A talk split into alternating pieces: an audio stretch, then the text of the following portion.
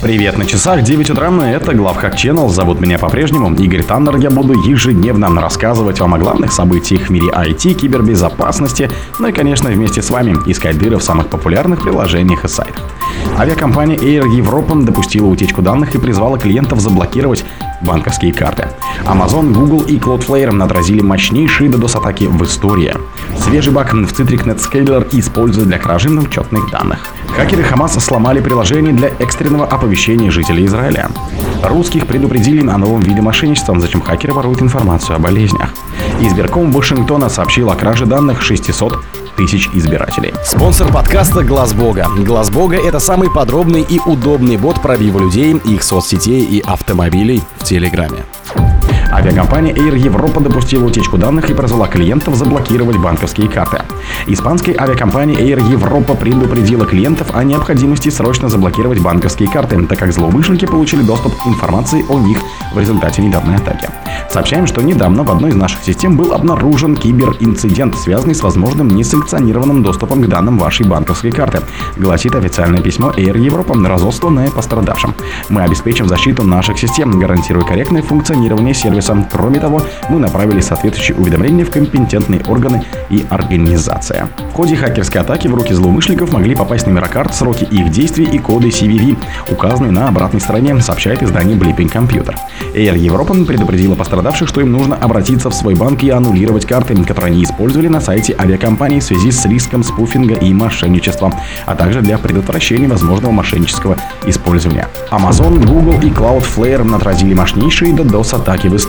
Специалисты Amazon Web Service, Cloudflare и Google предупредили о Zero Day проблеме, которую злоумышленники используют для DDoS-атак с августа текущего года.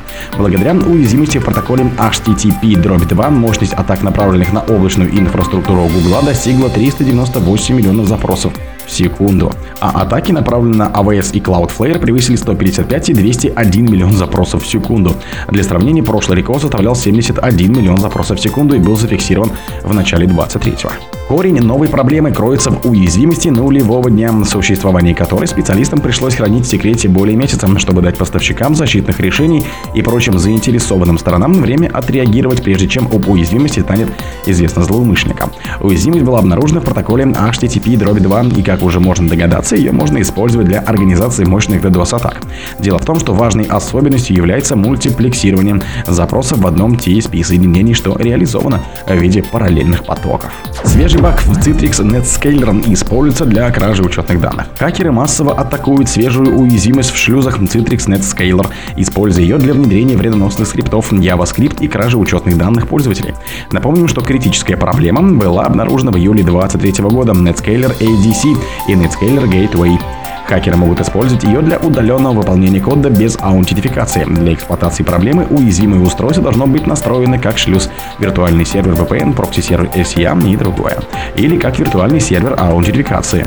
Ранее ИБ-эксперты уже предупреждали о том, что уязвимость использовалась для взлома более 2000 серверов Citrix Netscaler, и тогда от атак в основном пострадали европейские страны.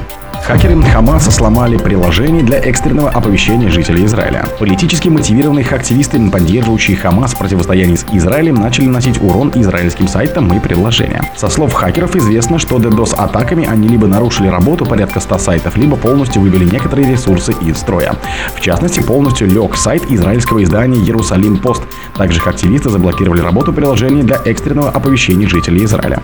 Известно, что на стороне Хамаса выступают по меньшей мере две хакерские организации Анон-Гост и Анонимус Судан. Они говорят о сотнях заблокированных государственных сайтов Израиля, но каких-либо доказательств не приводят. Русских предупредили о новом виде мошенничества, зачем хакеры воруют информацию о болезнях. По информации известий, мошенники начали активно охотиться за медицинскими данными россиян с целью использовать их для шантажа. На популярном хакерском форуме появилась информация о крупной утечке данных, где хакер якобы завладел 13 миллионами учетных записей клиентов компании. В украденных данных содержалась информация о происхождении жертв, характеристики галогрупп, описание фенотипов, а также фотографии клиентов, а также информация о потенциальных родственниках. Хакер продавал эти данные в партиях, состоящих от 100 до 100 тысяч профилей. На данный момент неизвестно, как и когда были украдены эти данные. Специалисты по безопасности данных высказывают опасения, что такие медицинские данные могут быть использованы для шантажа и преследования клиентов. По словам специалистов, хоть спецслужбы и могут отслеживать людей по их ДНК в ограниченных масштабах, для злоумышленников проще использовать традиционные методы слежения, такие как мобильные телефоны и оперативные наблюдения. Избирком Вашингтона сообщил о краже данных 600 тысяч избирателей. Избирательная комиссия округа Колумбия сообщила о хакерской атаке на сервер с данными избирателей, заявила ведомство, опубликовано в соцсети X. Это бывший Твиттер. По данным избиркома, атаку совершала одна из известных хакерских групп. В результате взлома группа получила доступ к данным 600 тысяч избирателей США, в том числе округа Колумбия, где находится американская столица. Ведомство начало расследование совместно с Федеральным бюро расследований ФБР и Министерством внутренней безопасности, приостановило работу веб-сайта и провело проверку уязвимостей IT-систем. В мае 2023 года личные данные 237 тысяч сотрудников государственных учреждений США попали в открытый доступ в результате утечки данных Минтранса страны. Это произошло в системе обработки льгот стран.